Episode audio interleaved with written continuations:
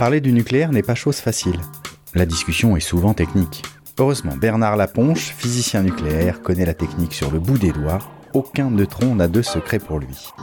Mais ce n'est pas qu'une question technique, c'est aussi une question politique.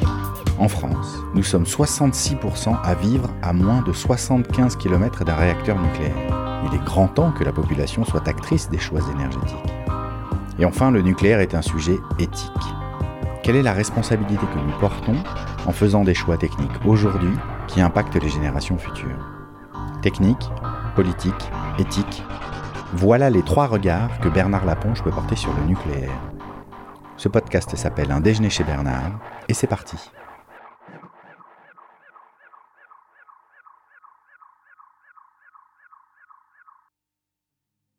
Bonjour, bonjour, bonjour. Euh, aujourd'hui, nous allons parler d'énergie et d'électricité en France. Bonjour, mon cher Bernard. Bonjour, Mathieu.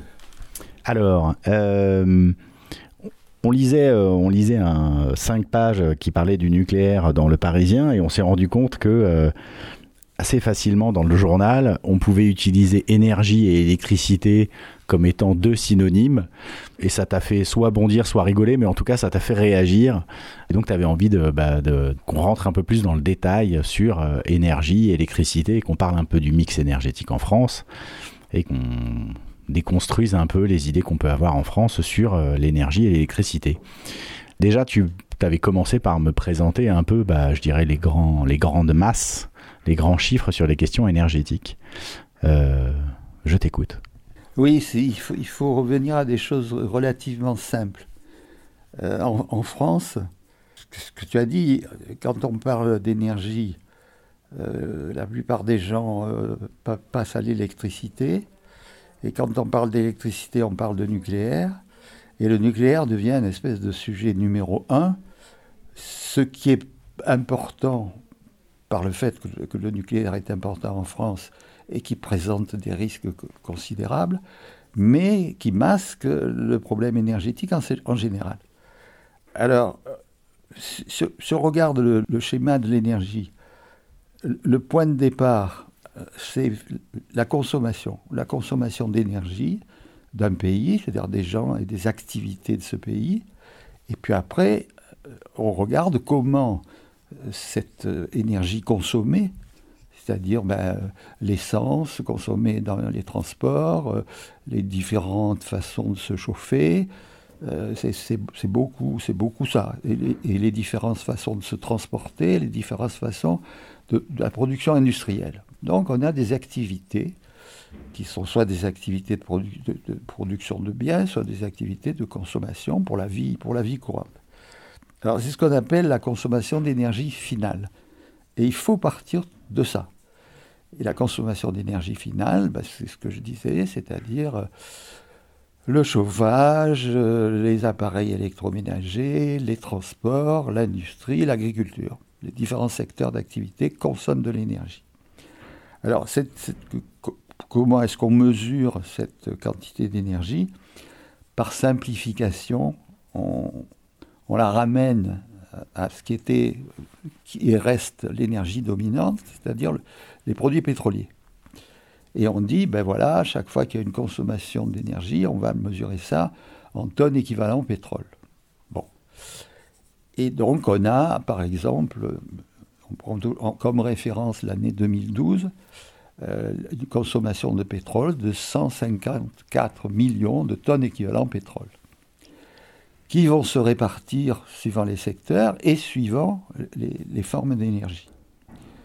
Et on s'aperçoit là-dedans qu'il y a effectivement des produits pétroliers, du gaz, de, la, des énergies renouvelables qui peuvent être soit ce qu'on appelle thermique, c'est-à-dire la biomasse qui produit de la chaleur, ou la géothermie par exemple, ou bien de l'électricité d'origine renouvelable, éolien, photovoltaïque euh, majoritairement.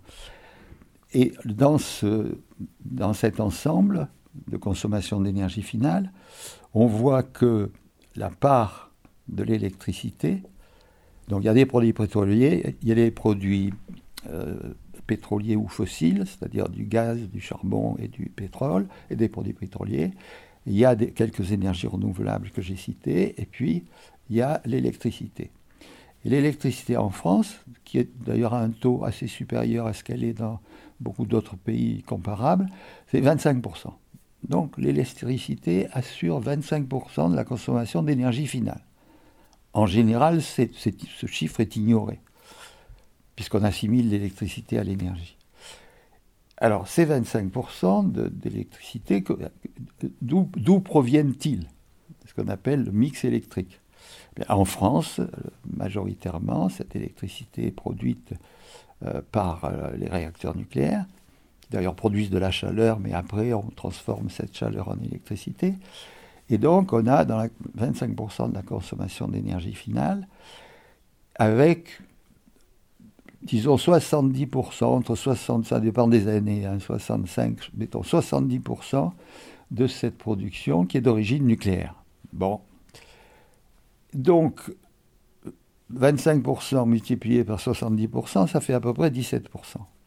Donc on peut dire la contribution du nucléaire à la consommation d'énergie finale, c'est entre 16 et 17%.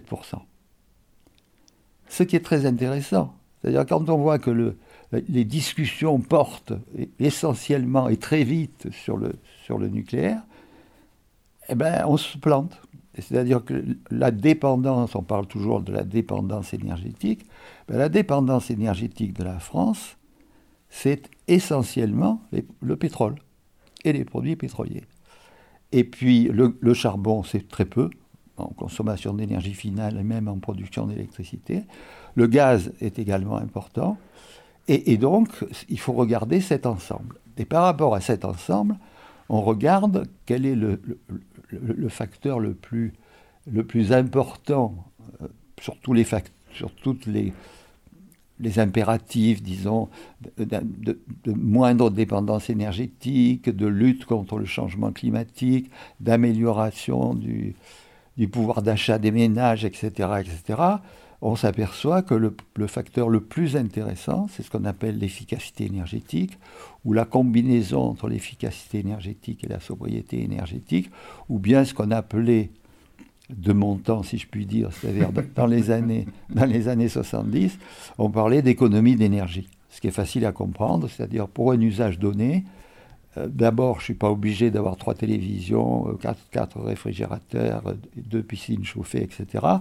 Mais aussi, je peux avoir des réfrigérateurs performants, de l'éclairage avec des LED, de, la box qui est éteinte la nuit, etc. Attends, on, va, on rentrera dans les, dans les techniques de, maîtrise de l'énergie après. je voudrais qu'on... Ouais, je voudrais qu'on reste un peu là sur, cette, sur ces gros chiffres-là. Euh, ce que je retiens de, ce que tu viens de me dire là, c'est qu'effectivement le nucléaire euh, contribue à 17% de la consommation. finale d'énergie, que c'est le sujet numéro un, alors que bah, 17%, bah, non, ça n'est pas le sujet numéro un, quoi. Euh, et tout à l'heure, quand on a, quand on buvait notre café, tu me disais, en fait, il y a une loi qui est contraignante en France et qui est une loi qui justement impose à l'État français euh, de mettre tout en place pour que cette consommation d'énergie finale baisse. Euh, et donc ça, là, moi, je voudrais qu'on revienne là-dessus. Oui, alors justement, par rapport à cette, à cette consommation actuelle, euh, on prend référence 2012 pour les raisons que je vais expliquer, la, la première action à faire, c'est effectivement les économies d'énergie. Et il y a la loi sur l'énergie de 2015 qui dit, et ça n'a pas du tout été modifié euh, par les, gouvernements suivants, qui dit qu'il faut réduire la consommation d'énergie finale par rapport à l'année 2012 de 20% en 2030 et de 50% en 2050. Et ça, c'est pour moi, c'est le premier facteur de la politique énergétique.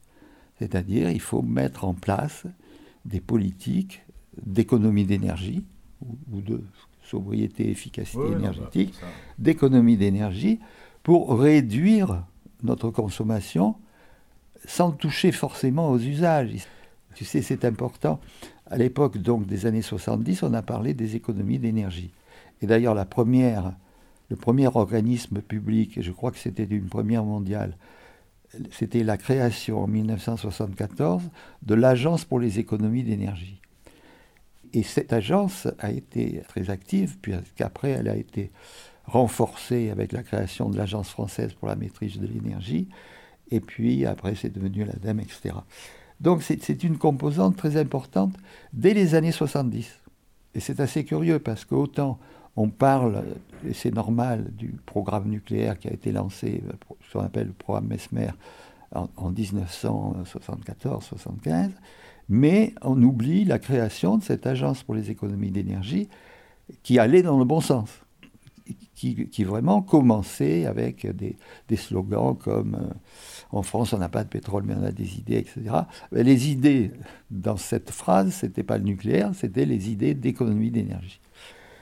Et pour moi, c'est le plus important par rapport aux différents facteurs, euh, le climat, la dépendance énergétique, le, pouvoir d'achat des ménages, etc.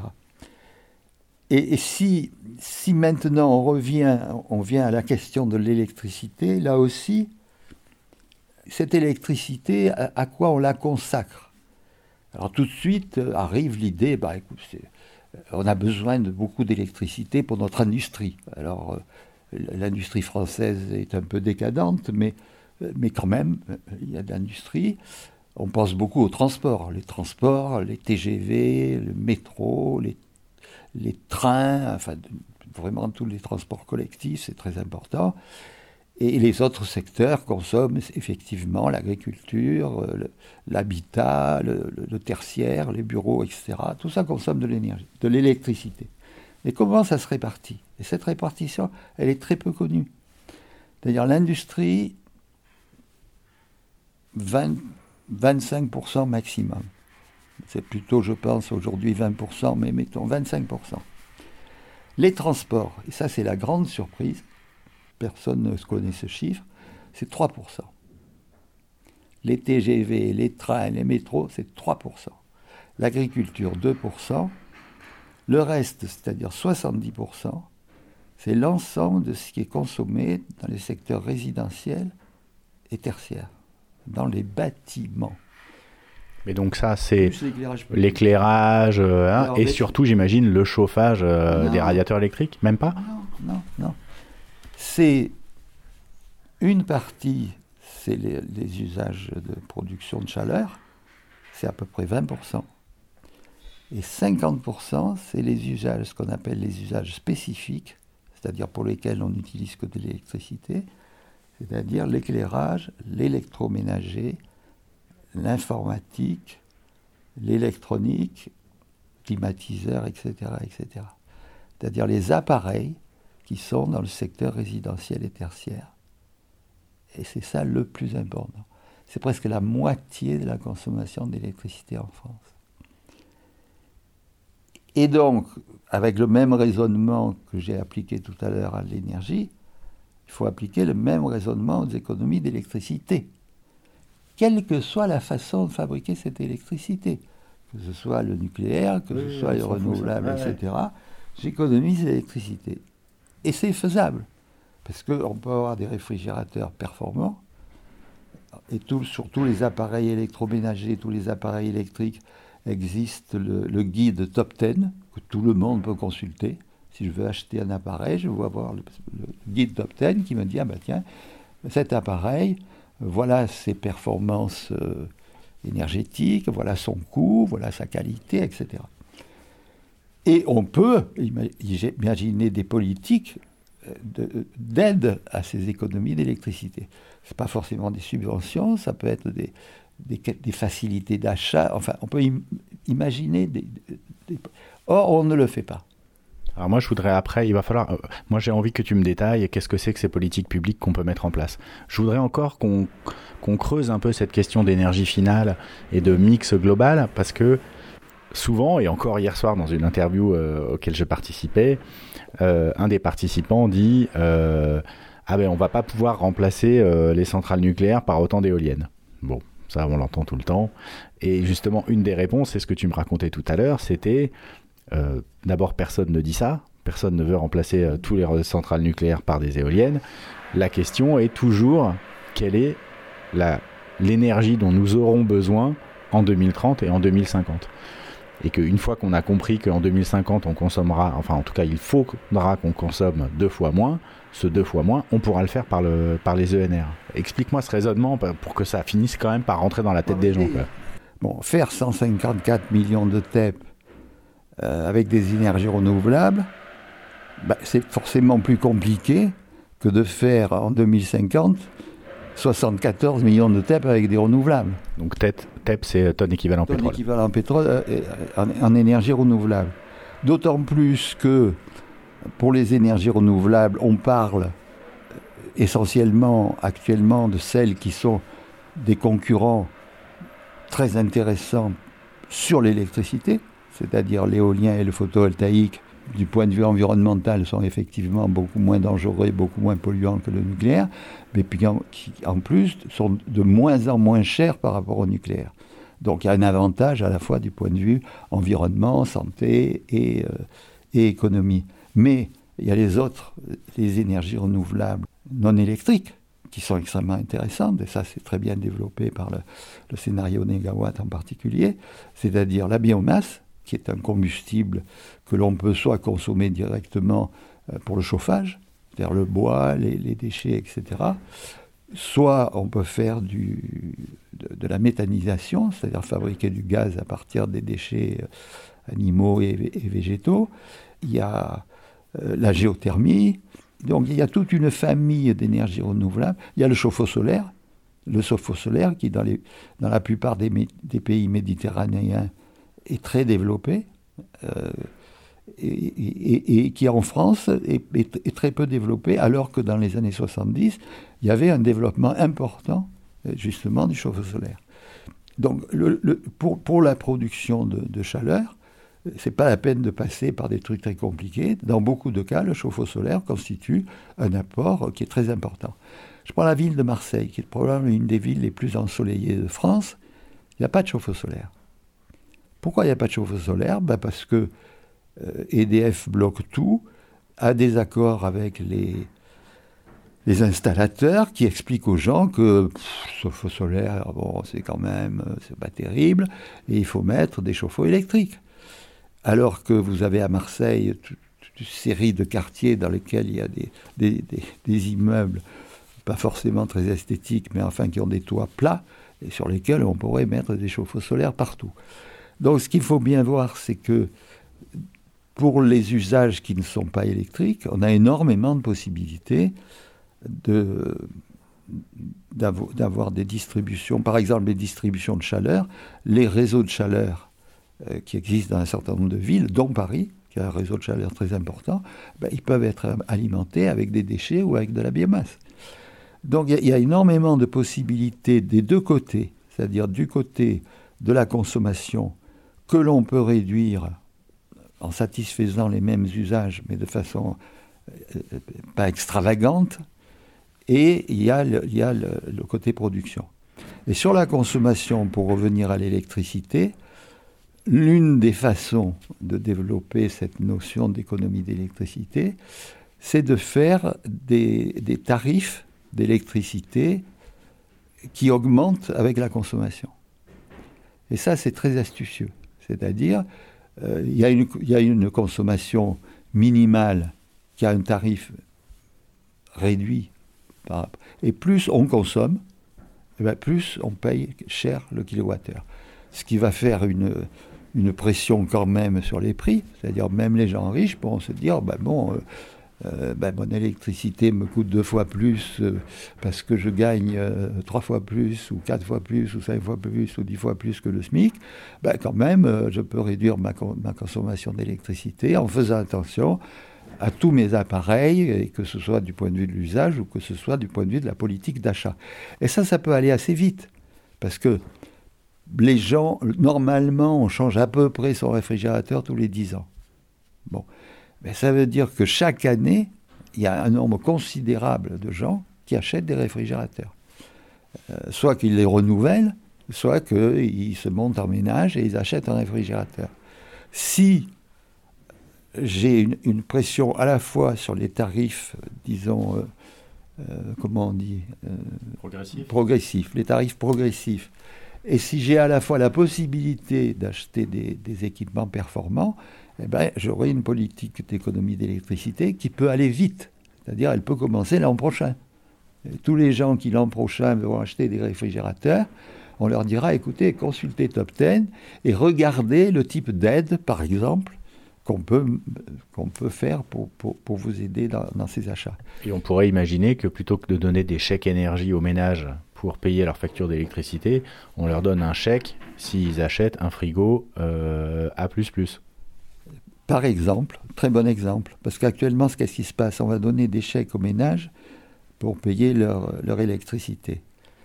Donc euh, l'État va donner de l'argent pour que les gens puissent payer l'électricité. Et le fait que l'électricité soit plus chère, à qui ça rapporte? À EDF Eh oui, aux producteurs. Ça rapporte à EDF, surtout à EDF. Et d'ailleurs, j'ai entendu un directeur d'EDF qui, qui se réjouissait de l'augmentation des prix de l'électricité. Pourtant, ils sont prudents en général, mais lui, il s'est lâché en disant, vous comprenez, ça nous fait une rentrée d'argent considérable ce qui nous permet de financer tous les travaux que nous faisons sur les centrales nucléaires. Donc c'est un piège assez astucieux, c'est-à-dire que l'État, pour des raisons en partie électoralistes, va donner de, l'argent aux, gens pour qui payent leurs factures d'électricité, mais cet argent, en fait, va aller à EDF. Et, donc c'est une espèce d'aide d'État à l'EDF, euh, mais qui qu'on ne peut pas accuser d'aide d'État, puisque c'est une démarche sociale, populaire. en plus, l'Europe ne peut même pas dire euh, concurrence faussée. L'Europe dit qu'il faut, il faut aider les gens pour la facture d'électricité, donc c'est formidable. C'est l'EDF qui, qui, en profite. Et donc il faut, par exemple, euh, prenons l'exemple de sur quoi on bâtit le système électrique français, par exemple. C'est sur la pointe. C'est-à-dire que L'hiver, comme il y a beaucoup de chauffage électrique en France, l'hiver, tout d'un coup, tous les ans, on nous explique que ah, bah, ça va être très dur peut-être cette année de passer le mois de janvier et février parce que on a une pointe, c'est-à-dire l'augmentation de la consommation d'électricité, qui est considérable. Alors attends, parce que là, je voudrais juste faire une petite parenthèse, parce que là, comme tu viens de le dire, on a l'impression que la hausse de l'électricité, elle est due au fait qu'il fait froid et qu'on allume les chauffages, mais en fait la pointe, il y a une pointe tous les jours, enfin il y en a même deux, c'est-à-dire qu'il y a une pointe le matin et une pointe le soir, parce qu'en fait dans la journée, la demande en électricité n'est pas du tout constante. Ça, non, mais là, je, parle de la pointe annuelle. Toi, tu parles de la pointe annuelle, qui est donc la plus haute pointe des pointes. La plus haute pointe des pointes, qui se situe effectivement à, certains, à certains horaires, mais il faut passer. Il faut passer ce, ce cap. Ce cap. Le Mont Ventoux. Ce pic, ce pic. C'est un pic, c'est un cap, c'est une, péninsule. Donc on a, on a, on a ce, truc. Et la pointe française est la, moitié de la pointe européenne. C'est colossal. C'est-à-dire, la France représente 50% de la pointe européenne, tout pays confondu ajouté au même moment. C'est l'Union européenne. Donc on a la plus grosse pointe du monde. C'est une. À cause du chauffage électrique. C'est une fierté, euh, bon, dont on pourrait se passer. Une fierté française. Et donc à partir de là, on nous dit, vous voyez, il faut absolument, pour assurer de ne pas avoir euh, des mesures qui, pour, pour, euh, éviter la pointe, qu'on pourrait d'ailleurs appliquer, mais donc il nous faut tout, notre parc et toutes nos centrales nucléaires. Or les centrales nucléaires, elles marchent tout le long de l'année. Donc le reste de l'année, la demande est plus faible, et donc, on exporte de l'électricité. Ce qui présente strictement aucun intérêt parce qu'on vend assez à bas prix et on garde pour nous le risque d'accident et les déchets. Oui. Et le démantèlement. Donc, de toute façon, c'est pas terrible. Stratégiquement, c'est pas super. C'est pas super. Donc, on peut se dire, ben, les premières actions qu'on va entreprendre, c'est la réduction de la pointe. Oui. Pour réduire la pointe, il y a deux choses. De réduire la question du chauffage électrique. Et c'est certain que dans ce cas-là, la rénovation énergétique des bâtiments joue. Mais ce n'est pas très rapide. Bon, donc on peut voir que, mais il faut voir que dans la pointe, c'est sûr qu'il y a une partie qui, est le chauffage électrique, mais il y a toutes les autres consommations qui continuent. Le réfrigérateur, les électro, mes fameuses consommations des usages spécifiques. Donc, je vais jouer, je vais jouer sur, sur trois tableaux. Le premier tableau, essayer de chasser le chauffage électrique, quelquefois d'ailleurs sans toucher à l'ensemble du bâtiment, remplacer des chauffages électriques par des chauffages électriques un peu plus, un peu plus performants. ce qui existe, ce qui existe aussi. Deuxièmement, rénover les bâtiments, mais ça prend un certain temps, mais on, pourrait au moins le faire euh, le plus rapidement possible pour les passoires, les passoires, les passoires énergétiques, mais bon, quelques années. Deuxièmement, faire ces fameux programmes sur les, usages spécifiques de l'électricité, dont j'ai déjà parlé, c'est-à-dire le renouvellement des appareils et l'usage des appareils. Et à ce moment-là, on s'aperçoit que pour une même qualité de vie ou qualité de consommation, etc., je peux écréter la pointe. Et à ce moment-là, j'ai une consommation d'électricité qui est beaucoup plus plate. Et c'est très intéressant parce que l'Allemagne, par exemple, consomme plus d'électricité que la France. C'est un pays plus, plus, plus, nombreux d'abord, plus industrialisé, tout ce que vous voulez. Bon, elle consomme plus d'électricité. Mais sa consommation annuelle est presque plate, parce qu'elle a, elle a très peu de pointes. Et donc, en fait, la limitation de son parc correspond à une consommation beaucoup plus constante alors qu'en France, il y a cette question de la pointe qui oblige à, dire qu'il nous faut absolument toutes ces centrales nucléaires, alors qu'en fait, on pourrait réduire assez facilement, probablement de 10 à 12 ou 15 réacteurs, qui dans tout le reste de l'année ne servent qu'à l'exportation, ce qui ne présente pas d'intérêt, comme je l'ai déjà dit, et qui ne vont être absolument indispensables, oh là là, oh là là, qu'à cette période de janvier-février. Oui, puis surtout, euh, dans mon souvenir, pour la pointe, pour répondre à la pointe de janvier et février, on va acheter énormément d'électricité à l'extérieur et de l'électricité très chère.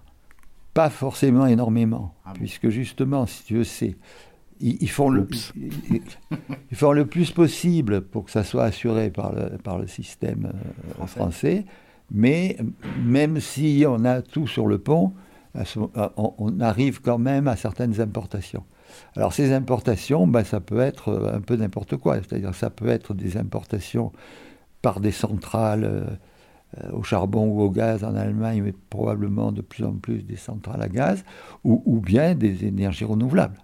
C'est-à-dire, de l'hydraulique suisse. Euh. Il peut y avoir, si tu veux, les, importations, c'est assez variable, parce que par exemple, il y a certaines années, la plupart du temps, contrairement à ce qu'on dit, on entend, depuis des années le fait que la France vend du nucléaire à l'Allemagne euh, et que comme ça on, sauve les Allemands. Bon, en fait c'est l'inverse.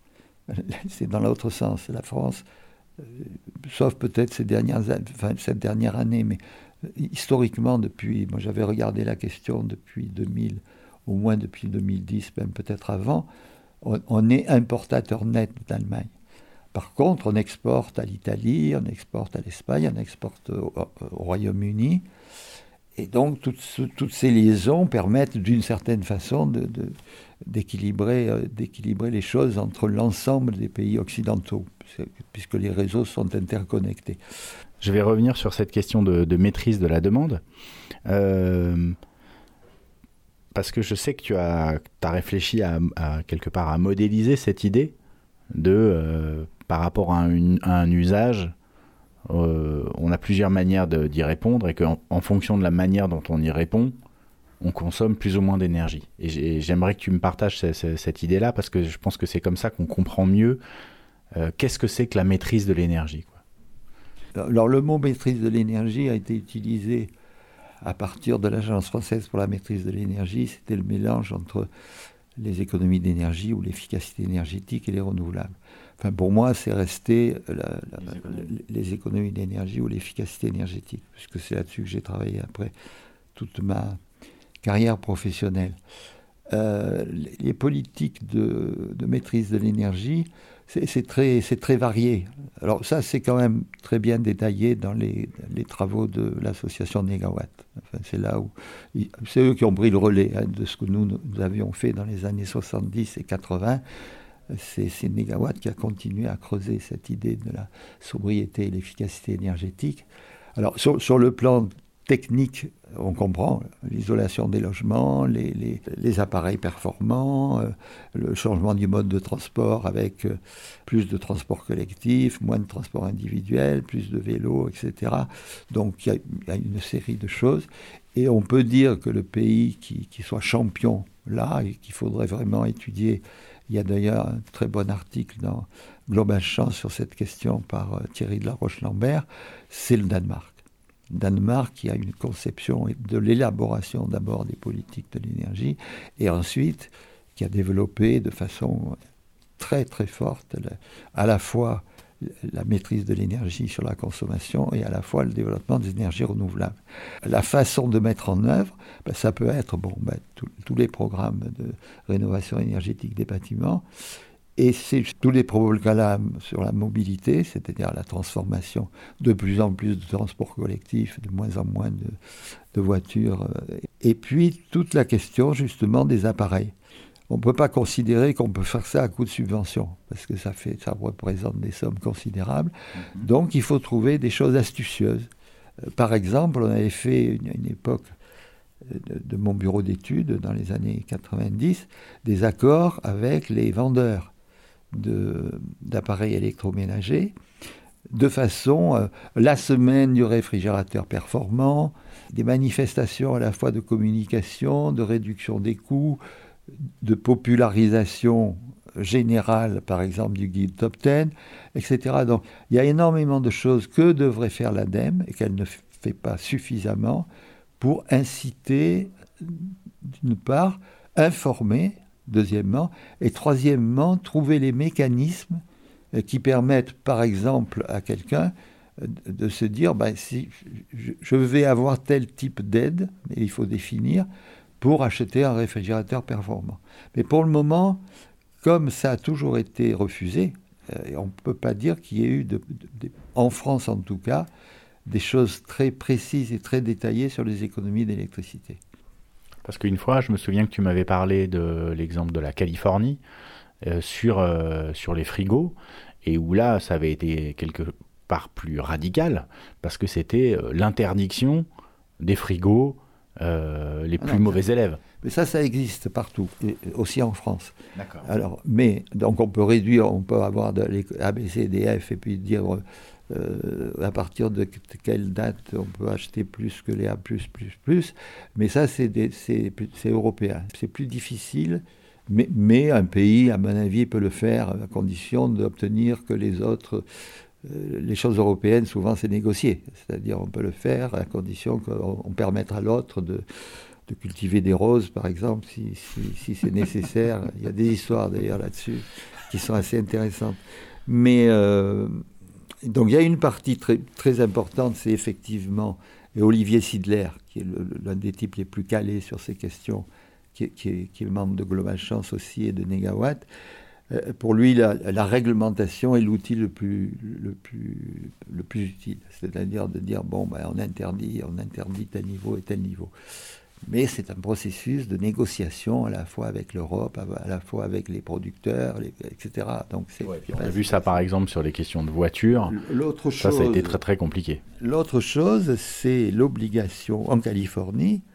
C'était l'obligation faite aux compagnies d'électricité de faire des programmes d'économie d'électricité il demandait de, l'autorisation de faire une nouvelle centrale, parce que la consommation augmente, donc il faut une nouvelle centrale.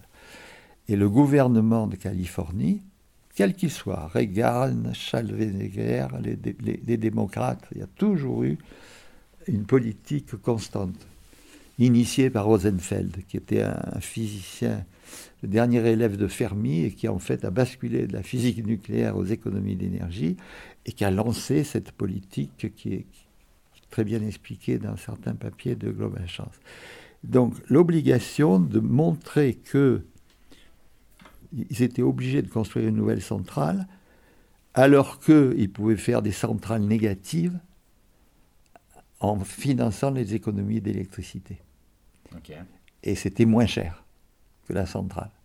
Et donc, ils devaient faire des politiques d'économie d'électricité. Et donc, il y a eu des programmes très importants d'économie d'électricité en Californie. Et ça. Mené par les producteurs. Obliger les producteurs à.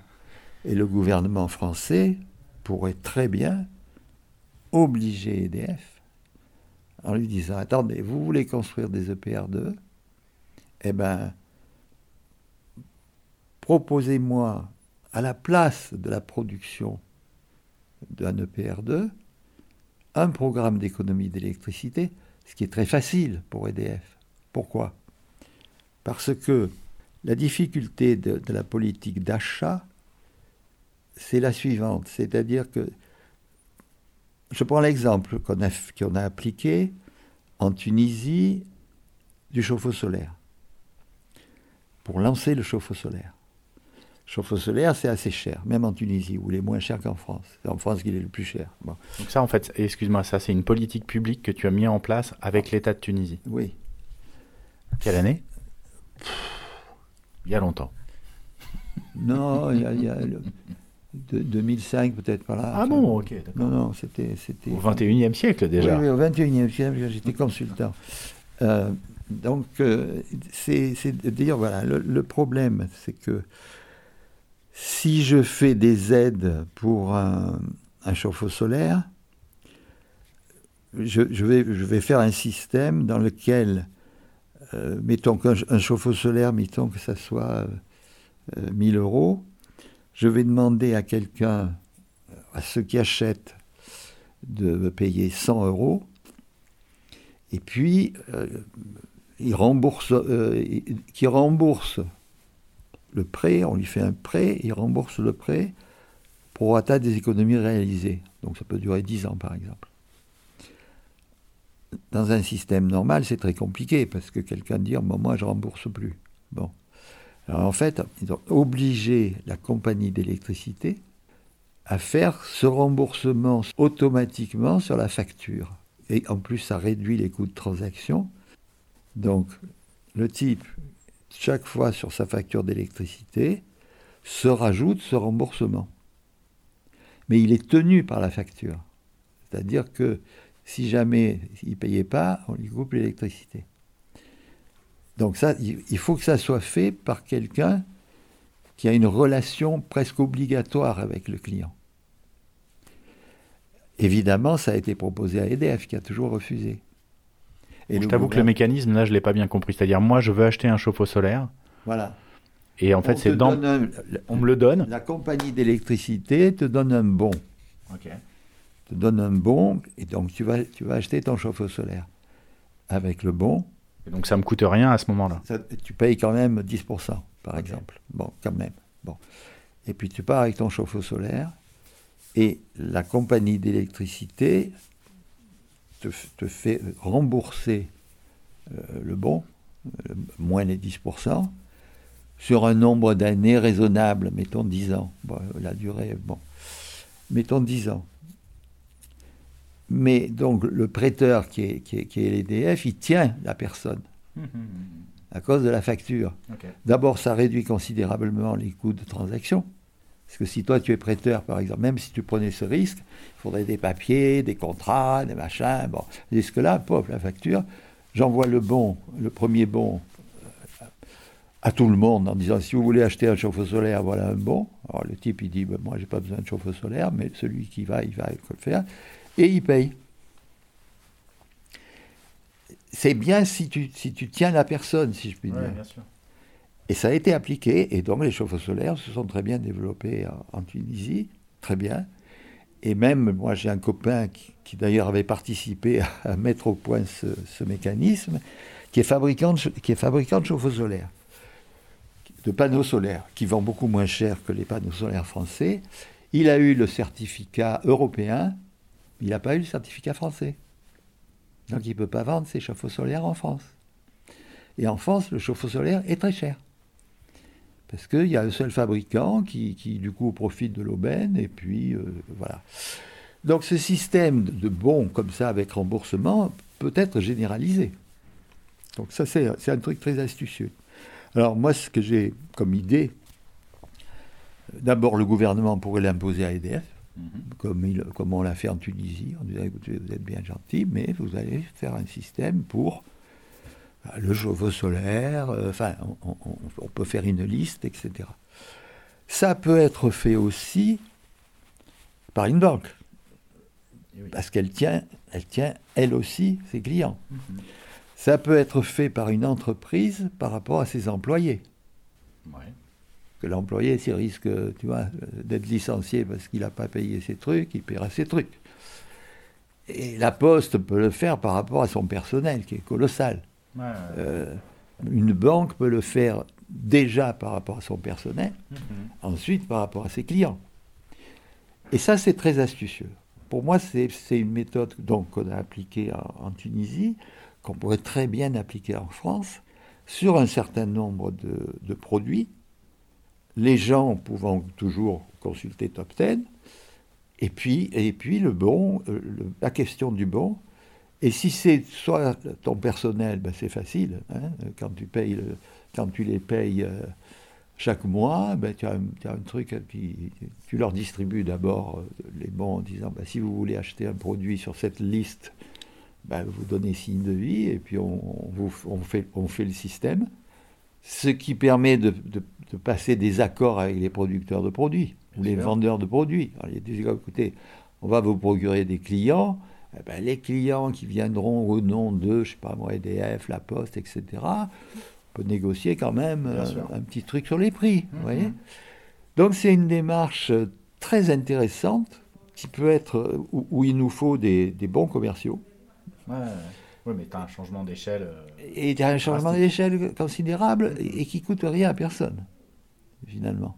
Et qui rapporte au final à la nation, puisqu'en fait on va baisser la consommation d'énergie finale. Et qui est notre but. Et voilà.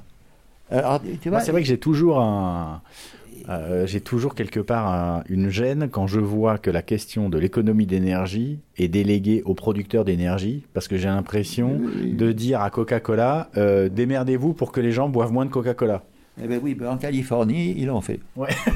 et les mecs, c'est un État communiste, comme on le sait. Ben voilà, et les mecs, ils ont obéi.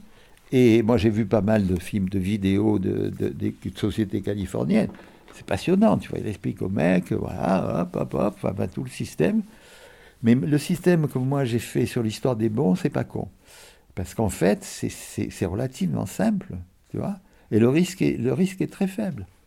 C'est vrai que euh, sur cette question de tout à l'heure, tu parlais de, de, construire une centrale et puis l'État californien dit bah Construis plutôt la, centrale négative, c'est-à-dire baisse-moi la demande. C'est vrai quand on regarde le coût de l'EPR à 19 milliards, on se dit qu'avec 19 milliards, on aurait pu isoler un paquet de logements et que ces logements-là n'auraient pas consommé toute l'énergie que euh, produira l'EPR. Peut-être. Enfin, il ne le produira peut-être jamais, mais ça, c'est un autre problème. Alors, mais l'histoire des bons, moi, j'aime beaucoup. Alors, je te dis, on, s'était accoquiné avec un mec un peu, un peu calé sur les questions financières et il avait, ça a été proposé à EDF qui a refusé. Voilà. Ah bah, eux, ils veulent vendre de l'énergie de toute façon. Oui, mais le gouvernement, qui est quand même 83% propriétaire d'EDF, euh, pourrait leur dire écoutez, les mecs, ça suffit. On ne va pas continuer comme des fous à construire des EPR qui nous coûtent un brin et qui peuvent ne pas marcher. L'expérience pauvre. Et que donc, on va faire un, un programme massif d'économie d'électricité. Voilà. Et voilà comment on va le faire. On peut le faire avec EDF, mais on peut le faire, je te dis, avec euh, les grandes entreprises qui ont, énormément de personnel et qui peuvent le faire aussi avec leurs clients. Je veux dire, la banque, la banque est un très bon exemple. On peut le faire pour son personnel et pour des clients. Alors, ça peut les embêter, mais bon, il faut négocier avec eux en leur disant, bah, écoutez, ça vous fait aussi de la pub, euh, etc. Quoi, Oui, il faut trouver les leviers. Et après, c'est des leviers de, de, façon de faire, voilà. Mais donc ça, aujourd'hui, par exemple, dans l'État français, dans l'administration française et dans les ministères français, personne ne s'occupe de la maîtrise de la demande. En fait, non. Normalement, c'est l'ADEME, mais euh, si. Ce qui est passé, mais mal, parce que c'est mal fait, c'est la rénovation des bâtiments, quand même. C'est passé comme, comme décision. Ouais. Mais sur les économies d'électricité, il n'y a rien. Et il n'y a jamais rien eu. Il y a des campagnes de pub des fois, mais Ouais, bon, ouais, ouais, alors, ouais, mais même, à l'arrache quoi. même EDF dit chaque fois. euh, Oui, l'énergie est rare, économisons-la. Ça, Ah c'est obligatoire sur toutes les publicités. Ouais. Donc EDF pourrait faire mon système de bons, et comme ça, euh, l'économie euh, arriverait euh, contre leur gré peut-être, mais on pourrait très bien les obliger. Mais euh, je te dis, la- les, les discussions avec eux, ça n'a jamais marché. Et comme le gouvernement, en fait, ne veut, ne veut pas économiser l'électricité, puisqu'il faut faire des, des- des EPR, donc euh, on ne peut pas faire les deux. hein. Ah, Il y a un moment, il faut choisir entre construire des EPR ou euh, maîtriser la demande. Oui. Ben voilà. De tous les points de vue, euh, la réduction de la consommation, à condition de ne pas pénaliser les gens, c'est quand même la meilleure. euh, Et, et- et tout le monde le dit. Je veux dire, Oui. ben, bon, mais, mais ça ne se fait pas. Et même les écologistes, ils parlent beaucoup plus d'énergie renouvelable que de réduction de la consommation. Pourquoi Parce que les énergies renouvelables, c'est toujours pareil, ce sont des objets visibles. Les gens, ils se battront pendant des années pour faire, une éolien- pour faire un, un champ éolien, mais le jour où ça marche, tu fais une grande fête. Bon. Si tu réduis la, la consommation des réfrigérateurs, ça ne s'inaugure pas. Le ministre euh, ne peut rien faire. Et, et c'est- ça. Moi, je me souviens d'un ministre qu'on a eu, les secrétaires d'État qu'on a eu à l'énergie, pratiquement de tout temps, ils y connaissaient rien. Ils étaient là nommés parce que, bon. Et il y en avait un, Auroux, les lois Auroux qui ont été connues après dans le domaine du travail, etc. Lui, euh, il se promenait et il inaugurait une, euh, une installation photovoltaïque, mais à l'époque c'était des petites installations, tu vois, c'était dans les années je ne sais plus combien, en Égypte. Et formidable, inauguration d'une petite centrale photovoltaïque minuscule par M. Auroux, donc il doit y avoir une stèle. Et je fais un système qui permet d'avoir des Il ne va réfrigérateurs. pas inaugurer tous les réfrigérateurs à plus, plus, plus. Et voilà. Et ça joue beaucoup, y compris chez les écologistes. Bien sûr. Quand même, l'objet, ça, tu vois, il y a un objet que je peux. Que je- Alors moi je me souviens, alors j'espère que ça existe encore, mais il y avait un concours qui s'appelait énergie à, euh, famille à énergie positive, euh, qui Oui. était un concours où les ménages euh, s'inscrivaient. euh, Oui, oui, on mesurait leur, leur consommation euh, le 1er janvier et on regardait qui euh, le euh, 31 ou mars, Oui. enfin je sais plus combien de temps, avait réduit le mieux sa facture. Oui, c'est très bien ces trucs-là, mais ce sont des actes militants. Ok. Et les actes militants, moi je comprends que les gens, ils, en ont, ils ont beaucoup de choses à faire et que faire des actes militants pour vérifier ma consommation, etc., etc., il faut être un peu... Impliqué quoi. Oui, et puis, puis tu vois, je vais mesurer, Volontaire. je vais mesurer, on va réunir les familles, on va faire tout ça. Alors, cette expérience a montré que rien que par les gestes, c'est-à-dire la sobriété, rien que par les gestes, il peut réduire de 15%, Ce qui est énorme. ce qui est énorme. Mais moi, je dis, bon, ok, c'est bien, mais il faut vraiment le mec qui, qui s'intéresse. euh, Est-ce que mon machin, il met un compteur, un truc? Tandis que mon système de, de bons, c'est très simple. Je fais rien. Euh, J'ai un Ah, de toute façon, il faut les deux. Il faut, enfin, je veux dire, Eh ben, il faut les deux. On peut ne pas demander à ce que tout le monde soit militant de la- des ça, économies bien sûr, on est bien d'accord. Il y en a qui préfèrent le foot, d'autres qui préfèrent le, le jardinage euh, ou, ou de monter des éoliennes ou des photovoltaïques, ce qui est très bien. Mais euh, pour les économies d'énergie, comme elles ne sont ni spectaculaires, ni, euh, comment dirais-je, Publicitaire, enfin, ni- ouais. ou, ou même, tu vois, je, je suis fier d'avoir monté une éolienne. Euh, Si je dis je suis fier d'avoir acheté un réacteur, un réfrigérateur A+++, tes copains ne trouvent pas que tu es un héros de, de l'humanité, quoi. Non. Alors il faudrait arriver à ça, mais c'est un long chemin. Ouais. Par contre, par contre, des systèmes dans lesquels assez passifs, c'est-à-dire tu reçois de ton- dans ta facture euh, ou dans ton relevé de compte bancaire ou, ou ton truc postal, enfin, tu reçois un bon disant voilà pour ces appareils-là, voilà ce qu'on peut faire. Tu te dis bah attends, je- on doit renouveler notre réfrigérateur. Bon, regardons ça et, et voilà quoi. Un acte qui devient relativement simple Et puis au bout et puis au bout d'un certain temps, tu peux dire à tes voisins, bah, tiens, moi j'ai gagné tant, et ça, peut se répandre sans que ça soit un acte euh, militant.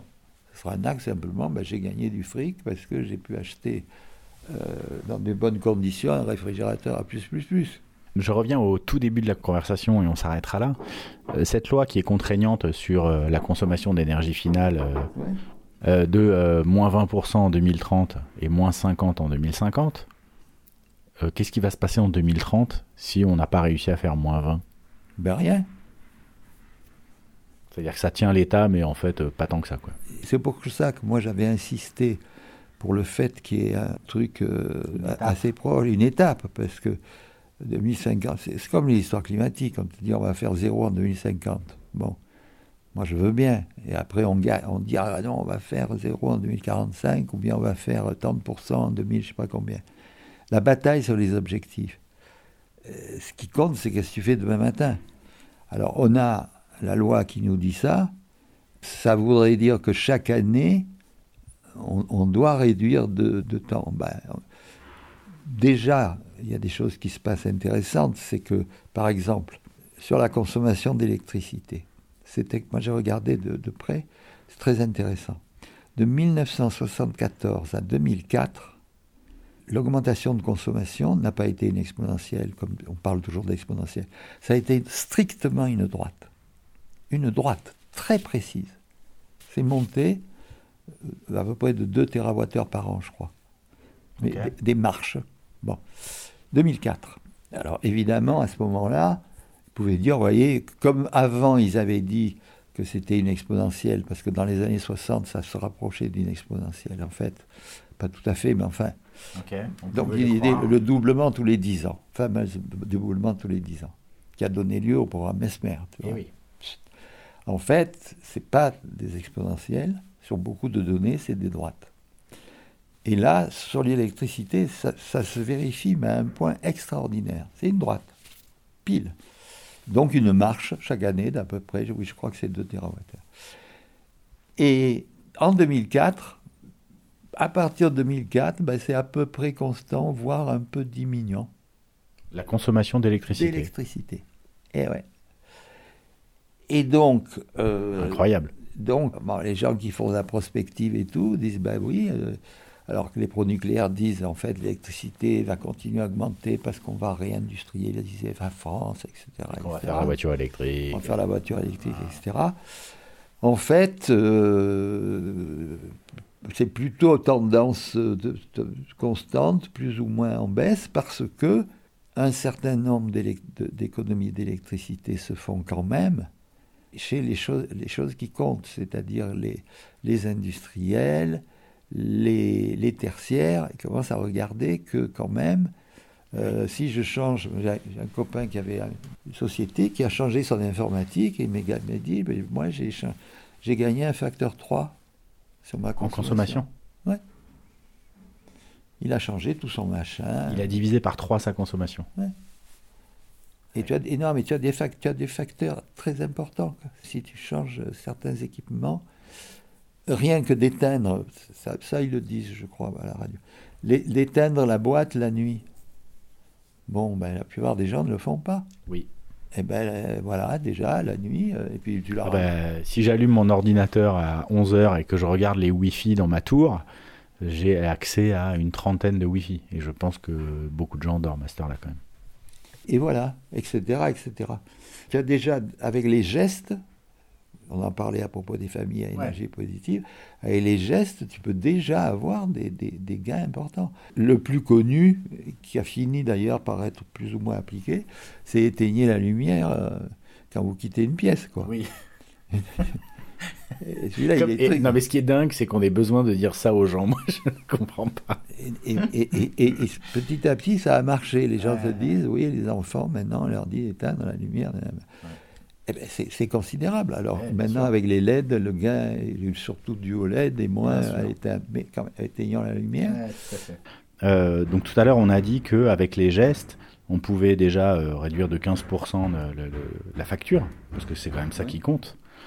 Euh, tout cumulé, alors j'imagine que ça dépend des cas, ça dépend de plein de choses, mais à l'échelle de la France, euh, pour toi, avec les appareils qu'on a aujourd'hui, euh, enfin, tout ce, qu'on, tout ce dont on dispose aujourd'hui, si on mettait en place des politiques d'économie d'énergie, on pourrait économiser combien sur la facture d'énergie globale à la fin, au bout du bout?